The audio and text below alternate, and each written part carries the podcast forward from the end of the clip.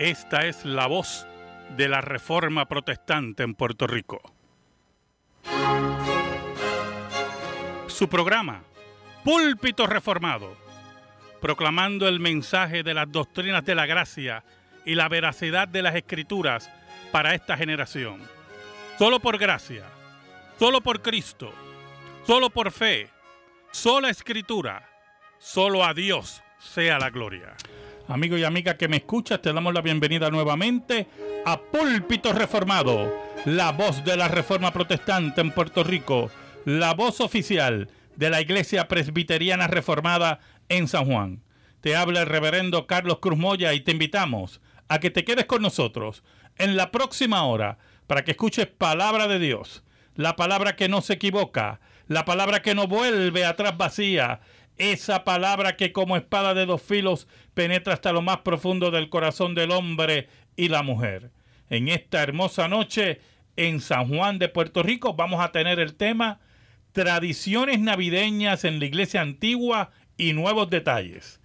Tradiciones navideñas en la iglesia antigua y nuevos detalles. Así que amigo y amiga que me escucha, busca tu Biblia, la palabra de Dios, la única regla, fe y conducta para discutir este tema tan interesante. Al mismo tiempo te, invitamos a que nos llames al 787-724-1190. 787-724-1190. Queremos orar por ti, queremos contestar tu pregunta, queremos saber tu opinión de nuestro programa.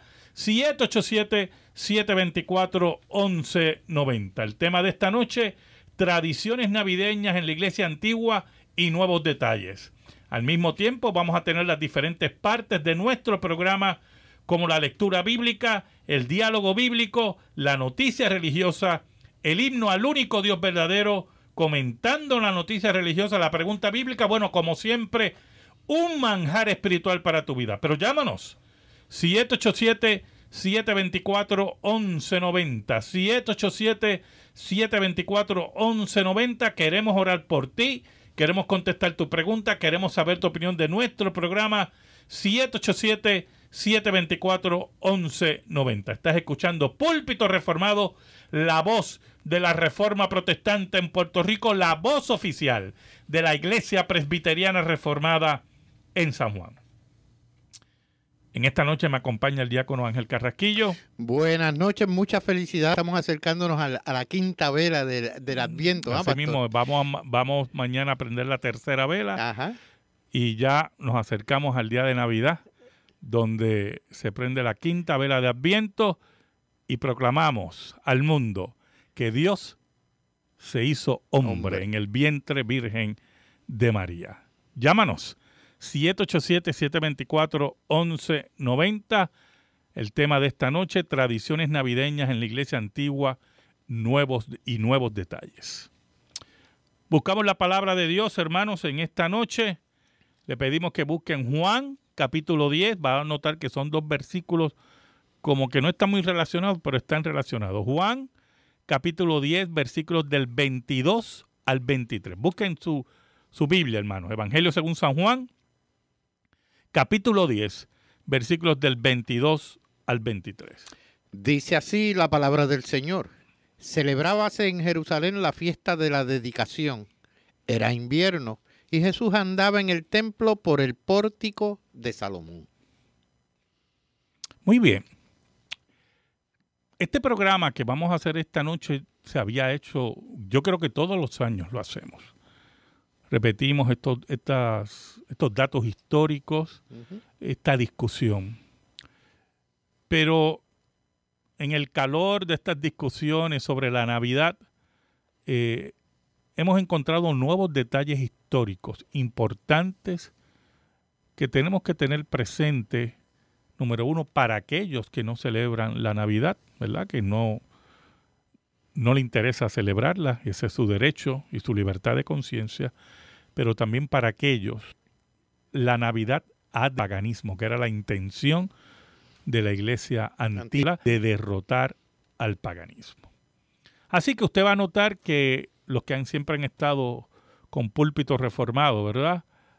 Eh, cosas que ha oído anteriormente, datos que ha oído anteriormente, pero va a haber unos nuevos datos que hemos encontrado en nuestros estudios de historia y literatura.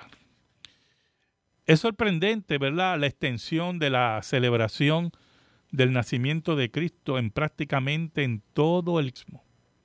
Solamente grupos de tendencia marginal y ciertos fundamentalistas, al mismo tiempo hermanos que no creen que debe ser una festividad dentro del calendario de la iglesia, se alejan de acontecimiento mundial. Es importante señalar que aunque la celebración sea de escala global, no están obligados a seguirla.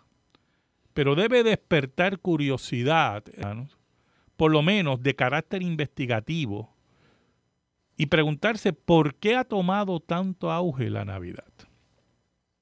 Empecemos con el 25 de diciembre, la fecha que se habla del nacimiento de Cristo. Es la fecha tradicional en todo el occidente del nacimiento de Jesús. Un teólogo reformado, Hendrickson, dice en su comentario a Lucas eh, que ha habido personas en la historia de la iglesia que han apoyado la fecha del 25 de diciembre. Hipólito, que fue discípulo de Ireneo, que fue el historiador de los primeros tres siglos de la iglesia, expone esa fecha, pero su cálculo es parte de una costumbre que apareció en la iglesia antigua para tratar de definir el día del nacimiento de Cristo.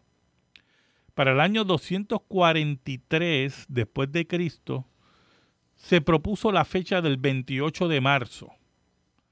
El autor que originalmente se creía que era Cipriano y posteriormente se descartó, calculó la fecha basándose en Génesis, en el pasaje que dice que Dios separó las tinieblas de la luz.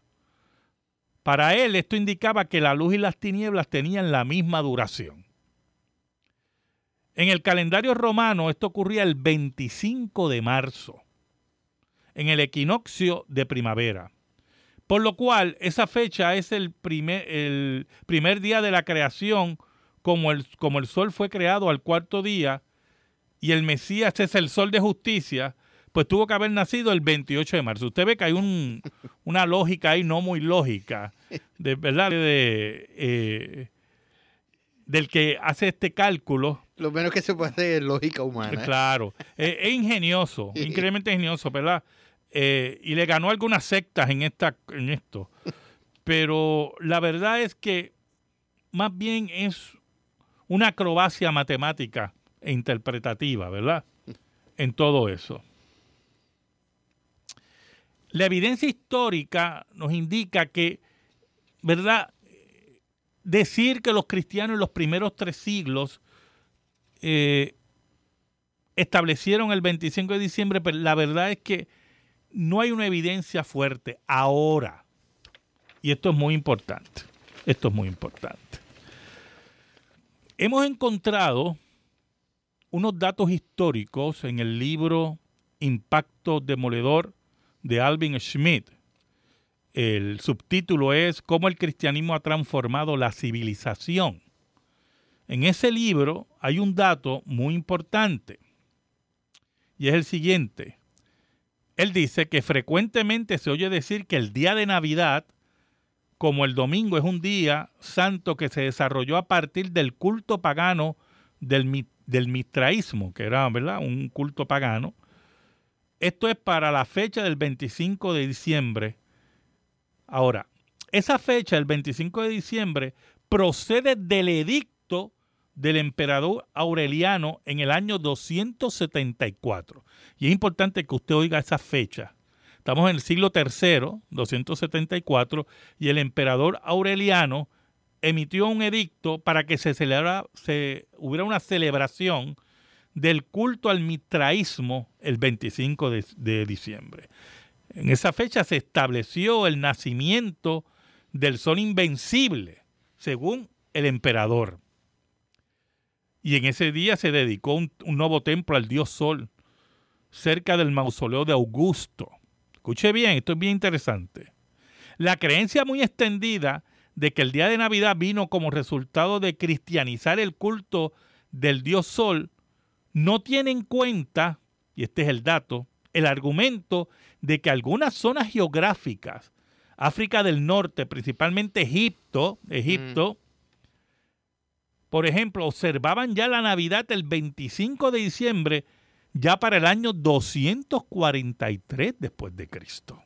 O sea, que estamos hablando que antes que terminara el siglo III, ya había áreas del norte de África, celebrando la celebrando la Navidad el 25 de diciembre, el nacimiento de Cristo el 25 de, diciembre. El autor da este dato y da dos referencias históricas, ¿verdad?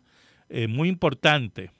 O sea, que ya los cristianos del norte de África, según estas referencias históricas, celebraban la Navidad 30 años antes del edicto de Aureliano, que fija el 25 de diciembre al dios Sol. Al dios Sol. 30 años antes ya. Ellos asociaban, estos cristianos del norte de África, mira qué interesante Ángel, el nacimiento de Cristo con la profecía del Antiguo Testamento de Malaquías 4.2, que llama al Mesías sol de justicia.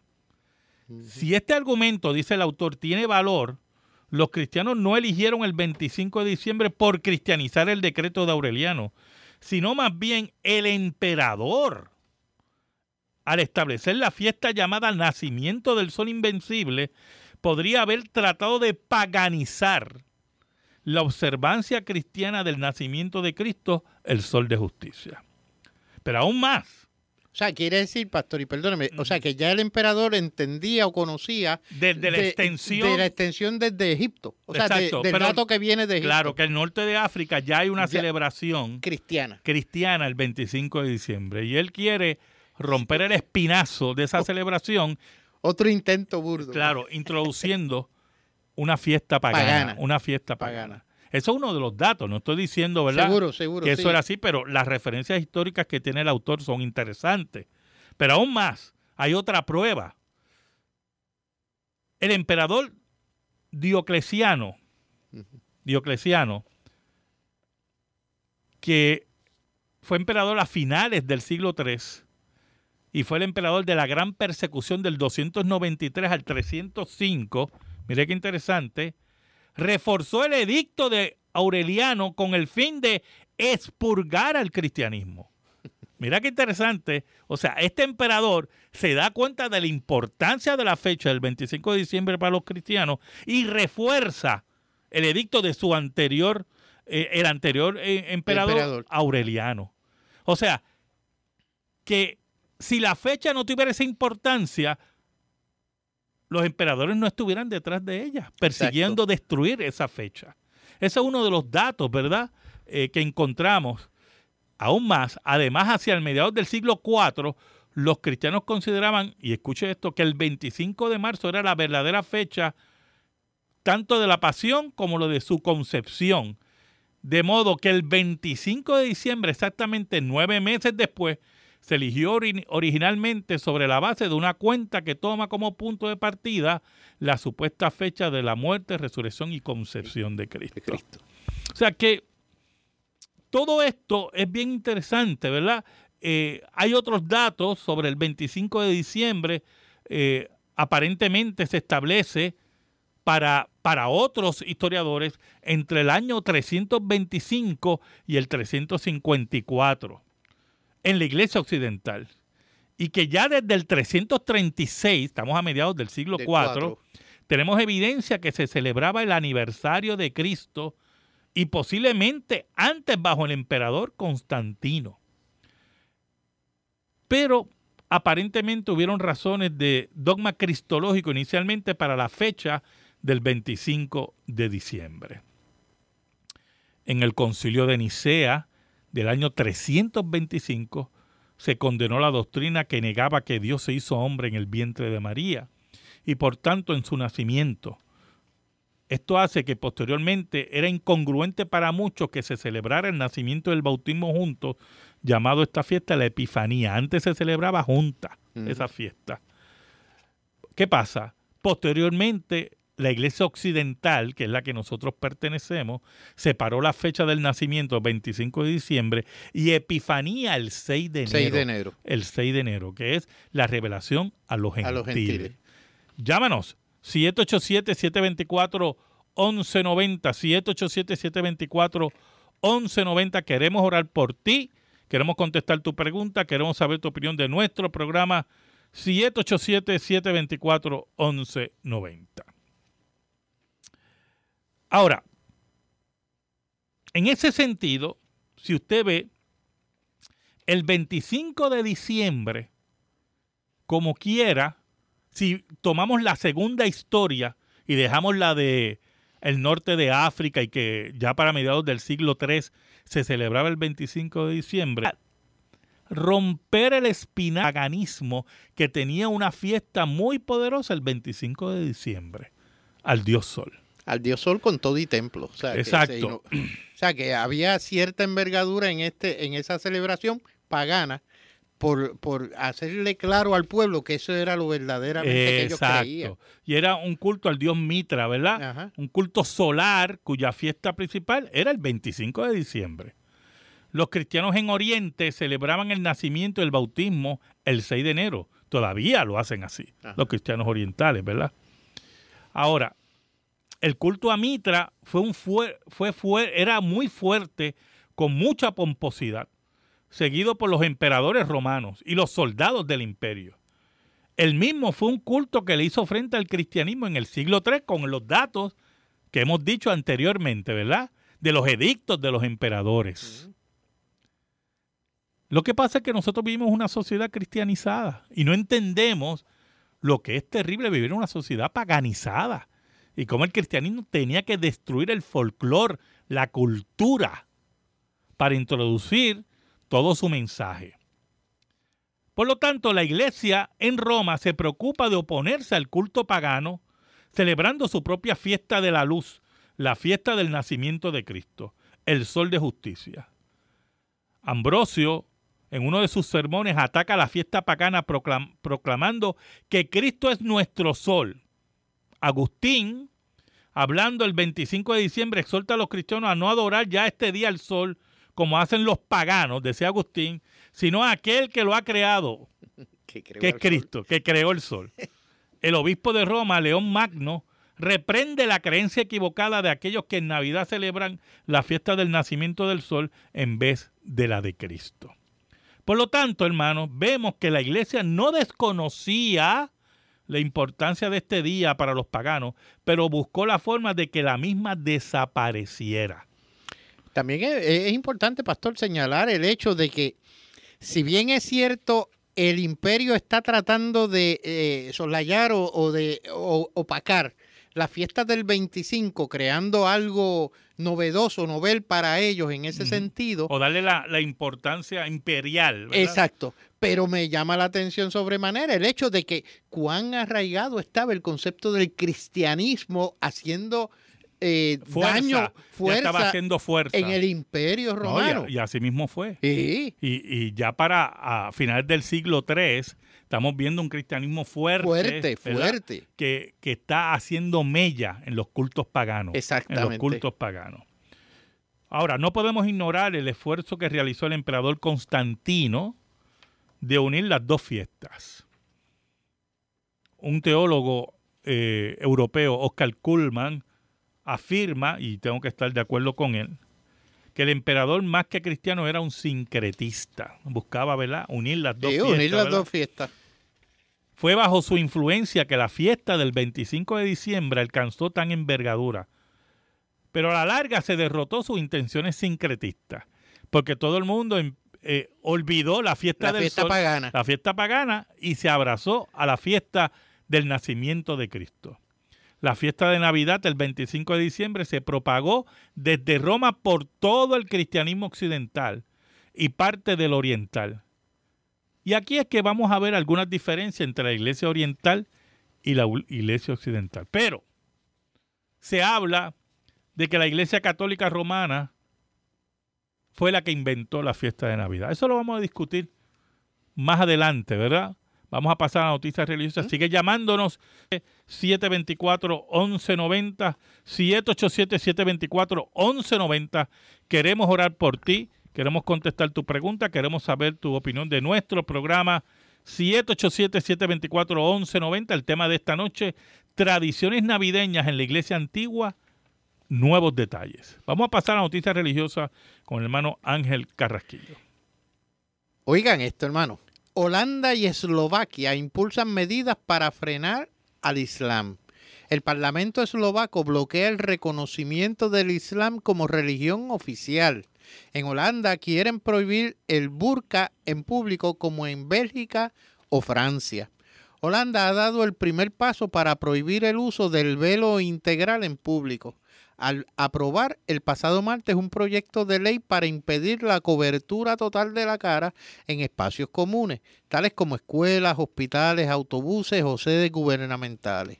El gobierno liberal de Mark Rutte es el que ha llevado la propuesta que ha sido aprobada y debe conseguir ahora el respaldo del Senado. Según el gobierno, la medida no ataca el derecho a que cada persona vista como quiera, sino que esta libertad se ve limitada cuando se debe garantizar la seguridad. Se calcula que en Holanda son 400 las mujeres que utilizan el hijab o el burka de forma habitual y otras 500 que lo hacen de manera ocasional. En caso de desobedecer la ley, el infractor podría ser multado con hasta 400 euros. Otros países en Europa han tomado anteriormente medidas similares. similares. Francia y Bélgica prohibieron el uso del burka en espacios públicos, medida que fue refrendada por el Tribunal Europeo de Derechos Humanos. El Parlamento de Eslovaquia ha aprobado un proyecto de ley propuesto por el Partido Nacional Eslovaco, miembro menor de la coalición de FICO, por lo que es necesario que una religión tenga al menos 50.000 miembros frente a los 20.000 de la actualidad para recibir subsidios del Estado y abrir sus propios colegios. La medida, aplicable a todas las religiones, está estratégicamente dirigida a impedir la oficialidad del Islam en Eslovaquia, donde se estima que hay unos 2.000 fieles. La ley ha sido aprobada por una mayoría de dos tercios en el Parlamento, que comprende tanto partidos gobernantes como la de oposición. Los legisladores han rechazado la propuesta por parte del ultraderechista Partido Popular Nuestra Eslovaquia de elevar el número de miembros de cada religión a 250 mil. ¡Wow! Interesante, ese tema que eh, vamos a discutir más adelante. Intento, sí. Claro, claro, porque cuando tú te olvidas. Bueno, pero vamos a discutirlo más adelante. Vamos Sigue llamándonos, 787-724. 1190 787 724 1190 Queremos orar por ti, queremos contestar tu pregunta, queremos saber tu opinión de nuestro programa 787-724-1190. Estamos discutiendo tradiciones navideñas en la iglesia antigua, nuevos detalles. Vamos a escuchar a la puertorriqueña Lourdes Toledo en otro cántico de Navidad en esta época tan hermosa, donde proclamamos que Dios se hizo hombre en el vientre virgen de María para que la gente entienda y claro que la Biblia está llena de milagros, aquellos que Dios controla para su gloria y honra.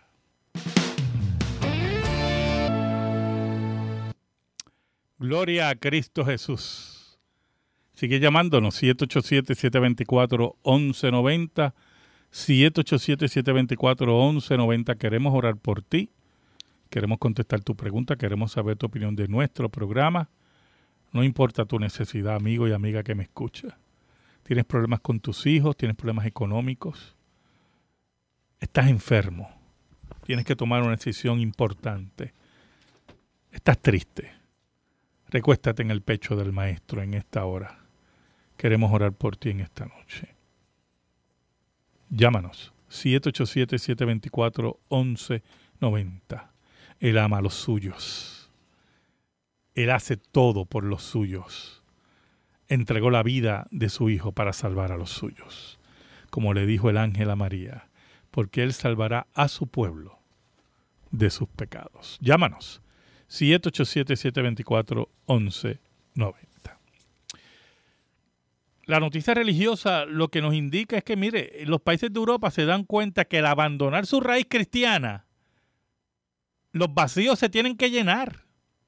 Y el Islam está haciendo un avance en Europa que a ellos le preocupa, porque destruye la raíz que ellos mismos han rechazado, que es la raíz cristiana. Y de hecho, hay un, dato, pastor, eh, el Islam está eh, eh, invadiendo Europa con nacimientos dentro de los distintos países. Así mismo es. O sea, esos ciudadanos a los cuales están tratando de bloquearle, eh, digo, yo estoy hablando en el sistema democrático en que vivimos, claro, claro. pero que eh, se le está tratando de violar unos derechos, pero no es, están minando, están minando el, país con nacimientos, o sea, eh, generaciones de Islam naciendo dentro de los países. ¿Por qué? Porque como esos países... Se han olvidado de sus raíces cristianas, se han olvidado de un montón de llenos de aborto, en contra del matrimonio eh, bíblico. Pues mire, ahora los países vacíos. Esas son las consecuencias. Y ahora y creen que con leyes se resuelve. Mire,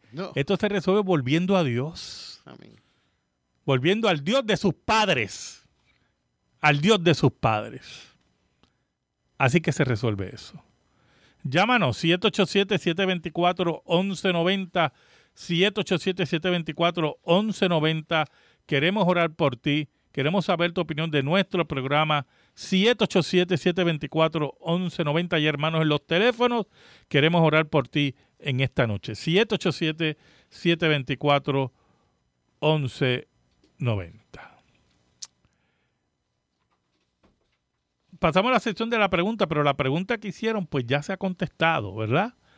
Y vuelvo a repetir y vamos a resumir para seguir ahora el tema que si la Iglesia Católica Romana inventó la Navidad.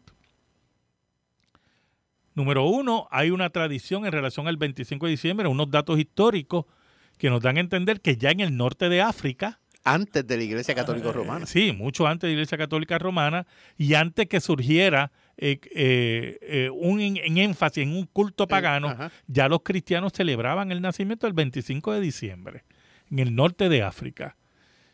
Y que los emperadores buscaron exaltar el culto a Mitra, el, al dios Sol, el 25 de diciembre. Para opacar el 25 de, diciembre cristiano. De los cristianos. Esa es una de las teorías históricas que tiene unos datos históricos. La segunda es que bajo Constantino se buscó destruir el culto pagano a Mitra mediante el énfasis el 25 de diciembre como nacimiento de Cristo. O sea, si buscamos, número uno, la primera teoría es que ya la iglesia tenía unos conceptos del nacimiento de Cristo para el 25 de diciembre y la otra que se buscaba destruir el culto pagano, el culto pagano en el imperio romano.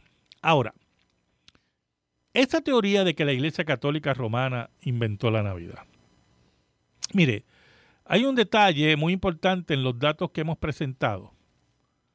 Partiría nuestra discusión de la siguiente pregunta. ¿Fue la Iglesia Católica Romana la que creó la celebración de la Navidad? Aquí es que muchos se resbalan, ¿oye? Eh, sí, muchos, eh, entre ellos protestantes, entre ellos muchos reformados también se, se ciegan, ¿verdad? Y siguen cosas que no son correctas. Por ejemplo, los reformadores nos enseñaron que ellos no vinieron a fundar una nueva iglesia. Nosotros tenemos que tener eso claro. Los reformadores nos enseñaron, sino que venían a reformar a la única iglesia que ha existido, católica y apostólica, o sea, universal y fundada en la doctrina de los apóstoles. Católica y apostólica. Los reformadores estaban conscientes que romper la unidad de la iglesia era el camino expedito a convertirse en una secta. Ese fue el camino que recorrieron las sectas anabautistas en el siglo XVI, que quebraban la universalidad de la iglesia.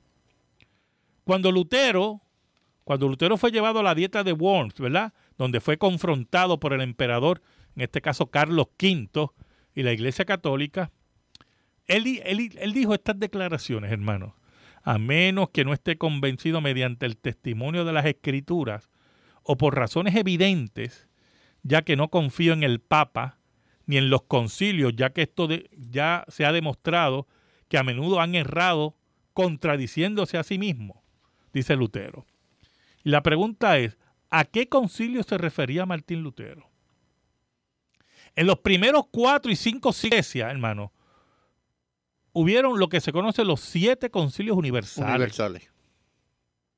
¿Por qué universales? Porque la iglesia de Oriente y la iglesia de Occidente estaban unidas. Totalmente unidas. No eran iglesias separadas. Y por lo tanto, había una sola iglesia. Y las declaraciones de esos concilios Es la fe universal, lo que nosotros llamamos la fe ortodoxa.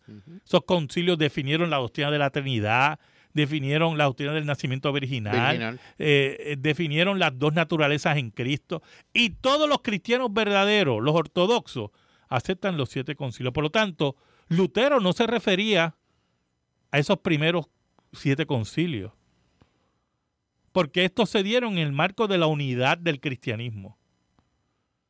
Y no significa no, que no hubo tumultos en esos concilios, yo Pero en ese calor surgió la verdadera doctrina.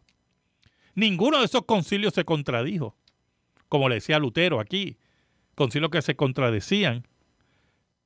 Y Lutero tenía claro que no eran concilios romanos, porque la Iglesia Católica Romana, y este es el detalle, como la conocía Lutero y la conocemos hoy, no existía. Eso es una mentira del Vaticano. Lutero se refería a los concilios auspiciados por la Iglesia Católica Romana. Cuando la Iglesia Católica, cuando el obispo de Roma insistió que era el obispo sobre los obispos, cuando eso no era así históricamente, y se divide la iglesia de ahí en adelante, los concilios que, celebró la Iglesia Católica Romana eran concilios de ellos, que la Iglesia de Oriente no aceptaba. Y no lo ha aceptado, de hecho. Desde eh, hasta el día de hoy. Los obispos, país por país, tienen su obispo, que es la Iglesia Oriental. Exacto, y tienen el mismo poder. El mismo poder, todos ellos. No hay uno sobre nada. Claro. José Grau, un teólogo español ya fenecido, nos dice lo siguiente. En la Edad Media, dice José Grau, Roma impondrá como ecuménico sus propios sínodos romanos, pero en esto nadie le seguirá. Los concilios medievales son asambleas de la iglesia romana y por consiguiente solo válidas para esta cristiandad. Es a todas luces injustificado el dar a las mismas el calificativo de ecuménico. Por lo tanto, cuando Lutero habla de esos concilios que se contradicen, se refiere a los concilios de Roma no los concilios universales. Concilios que lo que buscaban era eh, eh, aprobar, aprobar lo que el Papa decía. Exacto, los dogmas de Roma. Los dogmas de Roma. Así mismo, los dogmas de hombres. Que todavía los tienen. Ah, muchos oh, de ellos. Claro que sí, claro que sí. Sigue llamándonos, hay muchos hermanos llamándonos. 787-724-1190. Al final vamos a orar. Llámanos, 787-724-1190. Ahora, todo esto es muy importante para nuestra discusión, hermano. Cuando se dice la Navidad es una celebración pagana inventada por la Iglesia Católica Romana, eso es falso y muestra una ignorancia histórica crasa. En historia de la Iglesia hablamos de tres grandes periodos. Número uno, la Iglesia primitiva. Número dos, la Iglesia Católica antigua. Y número tres, la Iglesia Católica Romana. Todos estos tres periodos pasaron por momentos de transición. Por ejemplo, después de la muerte de los apóstoles, ya lo que llamamos iglesia primitiva va desapareciendo. Y vamos entrando a la era de la iglesia católica antigua o la iglesia universal antigua, como usted la quiera llamar. Que era una sola iglesia. Y observamos que ya para el 243 después de, después de Cristo se intenta establecer una fecha para su nacimiento, o si seguimos la línea, la línea de referencia histórica, que ya los cristianos del norte de África, a mediados del siglo III, guarda, este, celebraban la, Navidad. la Navidad el 25, de, diciembre, ¿verdad? De esa iglesia católica antigua comenzará un periodo de transición hacia el catolicismo romano. Algunos dirán, ahí está. Y la pregunta es, ¿ahí está qué? Si concedemos que ese periodo comenzó con Constantino para principios del siglo IV, el mismo duró literalmente, hermanos, siglos.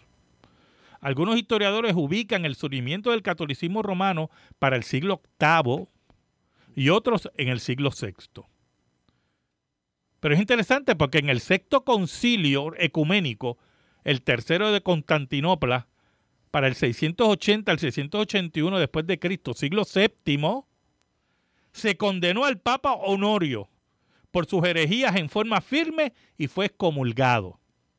Por lo tanto, en el siglo VII no existía esa iglesia católica romana que tanto pregona la misma sede vaticana, porque se condenó un papa en el siglo VII, o sea, un, el obispo de Roma. Pero sí estaba, ya había un proceso de transición, porque es normal. Por lo tanto, a la luz de la evidencia histórica, la Iglesia Católica Romana nada tiene que ver con la celebración del evento que llamamos Navidad. Porque cuando surge la, la fiesta, que surge, y si aceptamos que surgió en el siglo IV, vamos a aceptar, no vamos a aceptar la otra historia, que fue a mediados del siglo III, en el norte de África. Vamos a descartarla. Si aceptamos la que surgió en el siglo IV, donde todavía existe la unidad de todo el cristianismo y no existe el catolicismo romano como lo conocemos hoy, en ese siglo IV se siguen celebrando los concilios ecuménicos que todos aceptamos. Y si surgió la Navidad en ese periodo, pues mire, no existía la Iglesia Católica Romana. El concepto de por sí es universal. Claro, es universal. Es un error histórico, grave decir que la Navidad surgió por la Iglesia Católica Romana, porque ese concepto de Iglesia Católica Romana no existía. Y el que diga lo contrario está aceptando lo que dice el Vaticano, que el primer papa fue Pedro y que por ahí siguió, que es un error y una mentira. Un error y una mentira. Llámanos 787-724-1190. 787-724-1190. Queremos orar por ti Queremos contestar tu pregunta, queremos saber tu opinión de nuestro programa 787-724-1190. Tengo una pregunta aquí de la hermana Carmen Hernández. ¿Por qué la Iglesia Católica habla cosas negativas de Martín Lutero? Pero imagínense, hermana. Lutero le tocó la llaga a Roma. Y Roma lo quería matar y lo quería quemar. Y por eso la Iglesia Católica cuando ve a Martín Lutero ve, ve, ve al diablo. Ese es el problema aquí. Martín Lutero descubrió y después los reformadores. Y vamos a hablar de los reformadores ahora en esta última parte de nuestro programa. Sigue llamándolo. Muchas llamadas. Damos gracias a Dios por eso. Un dato curioso, en la dieta de Worm, cuando en 1500 algo... 21. 21 eh, de hecho, había un complot para acabar con la vida de Lutero. Lutero, así mismo es. Era un complot. ¿Y quiénes eran? Pues la iglesia. No, y aún más. Después de la dieta de Worm se declaró a Lutero un, hereje. no, y un proscrito de la ley que cualquiera lo podía matar. Matar. Cualquiera lo podía matar. Y eso le costó refugiarse. Oh, eh, eh, olvídate. Una vida. Angustia. 500 angustias. Muy bien. O sea, que, que eh, la iglesia estaba movida a acabar con Lutero. Así mismo. Por lo que usted dice, pastor, le estaba tocando la llaga. Le estaba tocando la llaga. ¿Y de qué manera? Pero vamos a hablar de los reformadores en relación a la Navidad. Un argumento muy difundido es la posición de los reformadores, especialmente Juan Calvino. Se dice que Juan Calvino condenó la Navidad como una intromisión pagana. Vamos a conceder que eso fue. Mire, vamos a conceder que Juan Calvino condenó la Navidad. Vamos. Vamos a conceder y así. No discutimos. La pregunta es, ¿y? Calvino, número uno, no era infalible. Y se lo dice un, reformado. Calvinista. Calvino no era infalible. Pero para aquellos, ¿verdad? Que pueda haber algún calvinista que esté convulsionando. yo pregunto, ¿ustedes conocen, los radioyentes, conocen la opinión de Calvino, Lutero y Zwinglio sobre la Virgen María? Pero hablemos de Calvino. ¿La conocen? Porque yo le adelanto que a muchos no le va a gustar. Todos, Zwinglio, Calvino y Lutero, todos estaban equivocados. Todos siguieron a Roma, Porque todos creían que María no tuvo más hijos después de Cristo. Y si usted lee a Zwinglio, Zwinglio, creía en la virginidad perpetua de María. Pero eso es que usted no puede seguir a hombre. Aquí seguimos a Cristo y la palabra. Y esas cosas las tenemos que tener claras. Tenemos que admitir que Calvino se equivocó en eso en, relación a la Virgen María. Lutero se equivocó. Zwingli se equivocó. Pero es interesante que hubieron declaraciones eh, de confesiones reformadas que sí hablaban de la Navidad. Por ejemplo, la segunda confesión helvética nos dice en el artículo 24, donde habla de los días festivos, dice, estamos muy de acuerdo con que las iglesias usando la libertad cristiana celebren piadosamente la memoria del nacimiento del Señor, su circuncisión, su pasión y su resurrección, su ascensión a los cielos y la venida del Espíritu Santo, que es el día de qué? De Pentecostés, del día de Pentecostés. O sea, 50 días después. La confesión, la segunda confesión helvética ve como algo loable que las iglesias celebren. Celebren porque son los acontecimientos, la intervención de Dios en la, historia, En la, historia. que son, esa es la razón de las festividades, yo hermano? Esa es la razón de las festividades. Mire, el culto a Dor, los cánones de Dor, fue una, el sínodo de Dor en Holanda, fue un sínodo en contra del arminianismo, en contra de la doctrina falsa.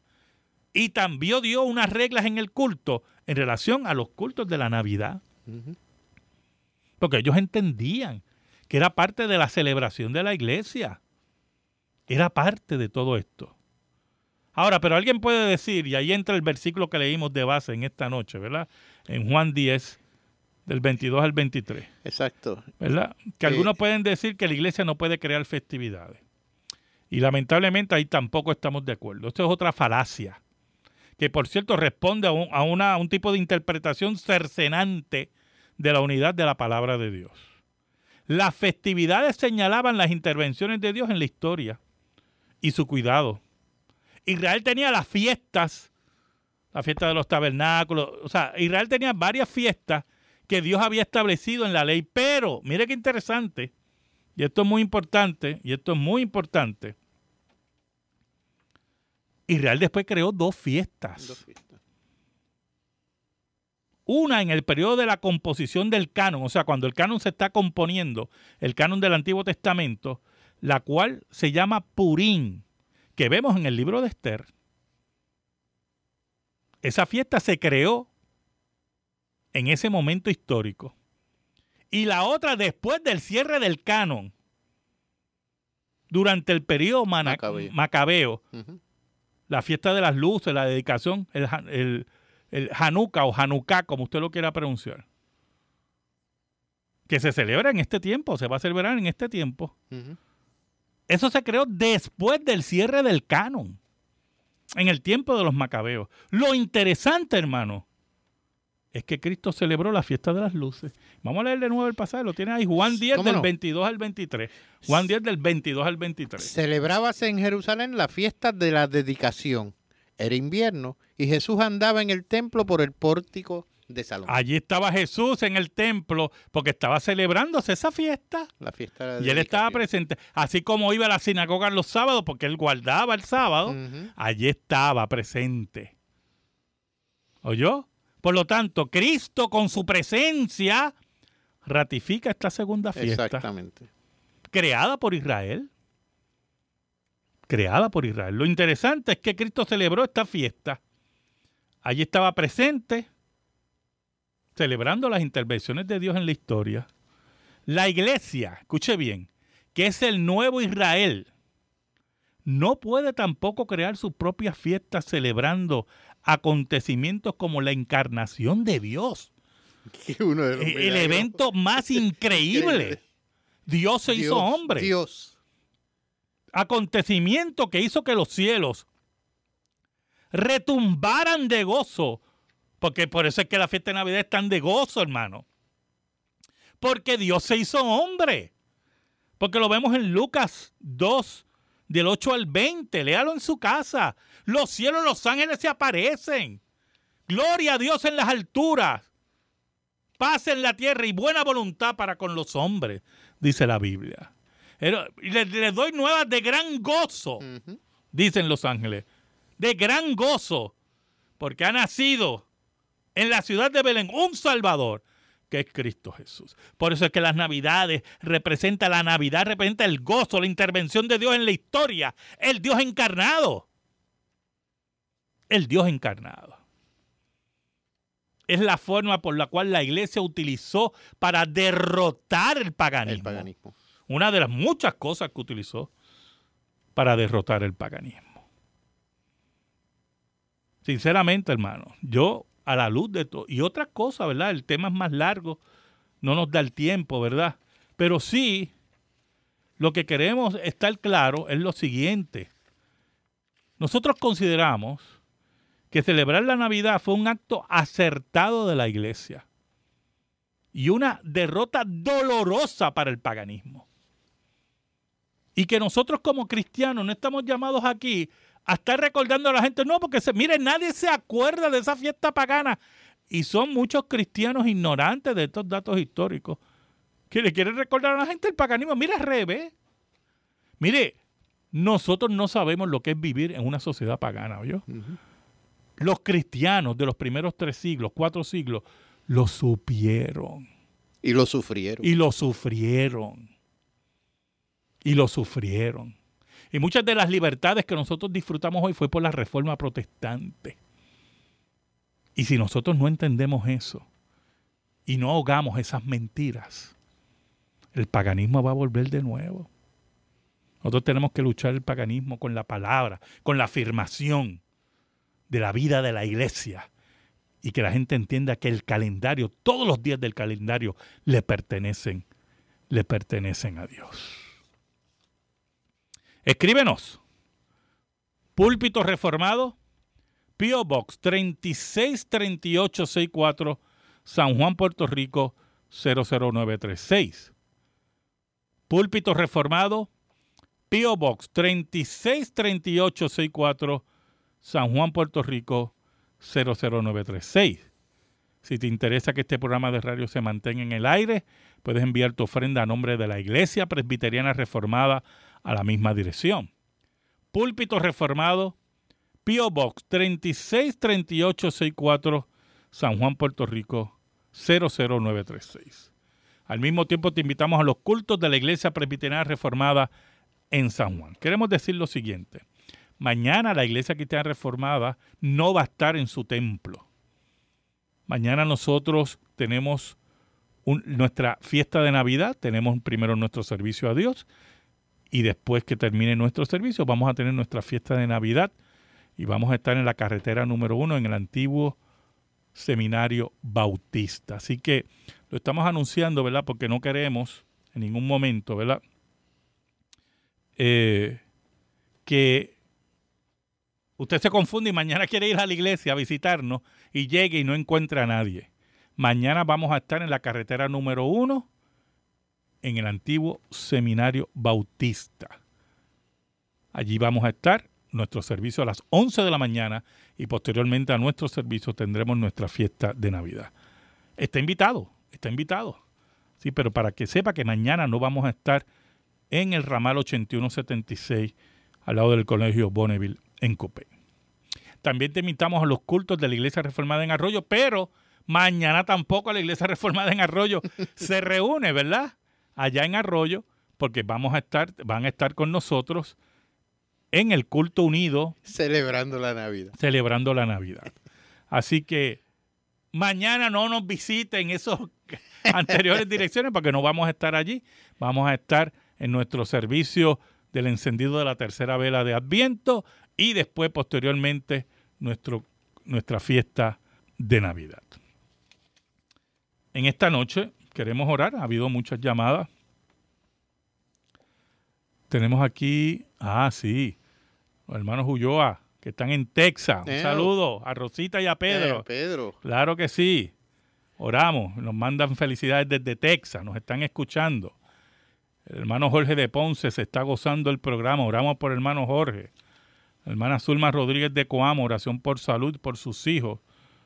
Sí, claro que sí, oramos por eso. Sí, hermana, oramos, oramos. Claro que sí, hermana. Una situación ahí que no quiero decirle, pero oramos. Carmen Hernández, oramos por ella. Carmen y David de Cuamo felicita el programa. Tiene una condición de salud y pide oración también por un familiar y por la unión familiar. Hermana Magda de San Juan, oración por eh, amigos de una, de una amiga aparentemente eh, y pide oración por Heriberto Villegas por salud. Eh, la, creo que el señor Arufat, no entiendo muy bien de dónde es, en Estados Unidos, creo que eh, oramos por él. Y Reyes Magol, oración por una amiga, que el matrimonio está por su matrimonio y por un hijo.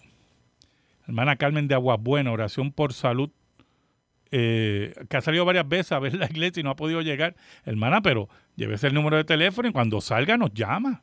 Y nosotros la guiamos para llegar. Mañana no, porque mañana vamos a estar en otro lado, ¿verdad? Y está invitada allá en la carretera número uno. Ángel Luis Torres, Río Grande, petición por salud. Alida Gómez, que siempre nos escucha, un saludo a hermana Alida Gómez, por sus hijos y nietos. Hermano Héctor, oramos por él de Bayamón. Y hermana Carmen de Juanadí, oración por Héctor Ortiz y por su salud. Guillermo, su hijo. Oh, sí, oramos por él en esta hora. Oramos. Señor bueno, qué bueno tú eres. Venimos ante ti en el nombre de Cristo. Y te pedimos, Señor, en el nombre de Jesús, que tú oigas a tu pueblo, que pases como el médico eterno y hagas la obra pertinente. Que si hay enfermedad, Señor, y es tu voluntad que tú sanes que si hay problemas económicos, que encuentren trabajo, que encuentren solución, si hay problemas familiares, aquellos que no visitan a su, a su familia, a su padre y a su madre, yo te pido, Señor, que toque sus corazones para que vayan a ver a sus padres. Oh Señor, problemas matrimoniales, problemas de salud, decisiones que hay que tomar yo te pido, Señor, en el nombre de Jesús, en el nombre de Jesús, nombre que es sobre todo nombre, que Señor tú respondas según tu voluntad, que tú solamente seas glorificado. Gracias, Señor. Te lo pedimos todo, Señor. Te lo pedimos todo en el nombre de Jesús, nuestro Rey Salvador. Nuestro Rey Salvador. Amén. Y amén. Y amén. Hermanos, en esta noche le pedimos al Señor, a ti, amigo y amiga que nos escucha, que el Señor te bendiga. El próximo sábado, por WBMJ San Juan 1190, WCGB Juanadía 1060, escucharás Púlpito Reformado. Que Dios te bendiga, que Dios bendiga a tu familia en esta hora. Dios te bendiga ricamente Amén y amén.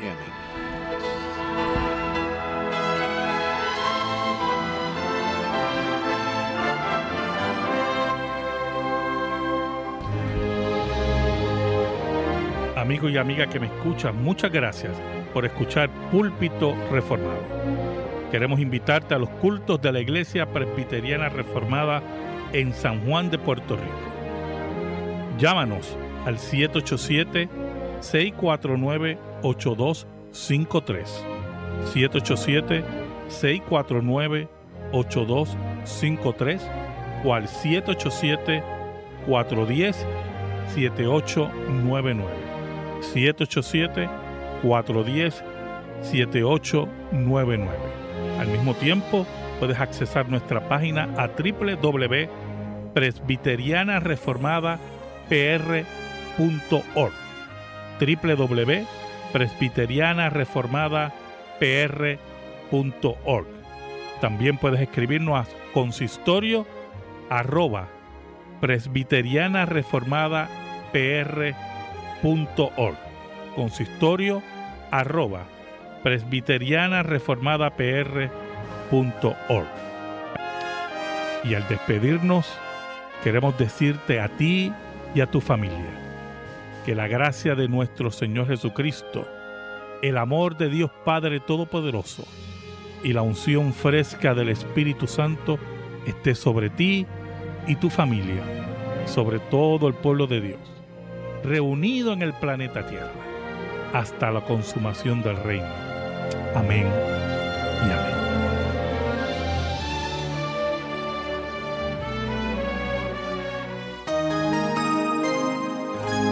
Este programa está disponible en el Media Center de nuestro sitio web therockradio.org.